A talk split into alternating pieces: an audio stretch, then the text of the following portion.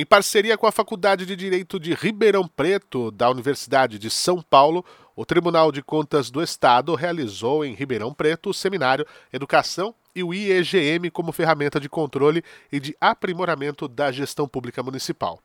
A abertura foi realizada pelo diretor da faculdade, professor Nuno Manuel Morgadinho dos Santos Coelho.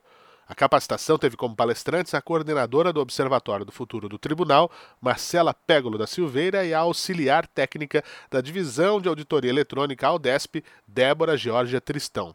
Na oportunidade, as palestrantes discorreram sobre o IEDUC, indicador que integra o Índice de Efetividade da Gestão Municipal do TCE, o IEGM, e sua utilização como mecanismo para promover melhorias no sistema público de ensino nos municípios paulistas. Também falaram de forma mais detalhada sobre questões que compõem o IEDUC sobre sua correlação com os Objetivos de Desenvolvimento Sustentável, os ODS. Focado na questão da educação, o seminário foi direcionado a gestores públicos, prefeitos, secretários, diretores, vereadores, professores e pesquisadores da USP.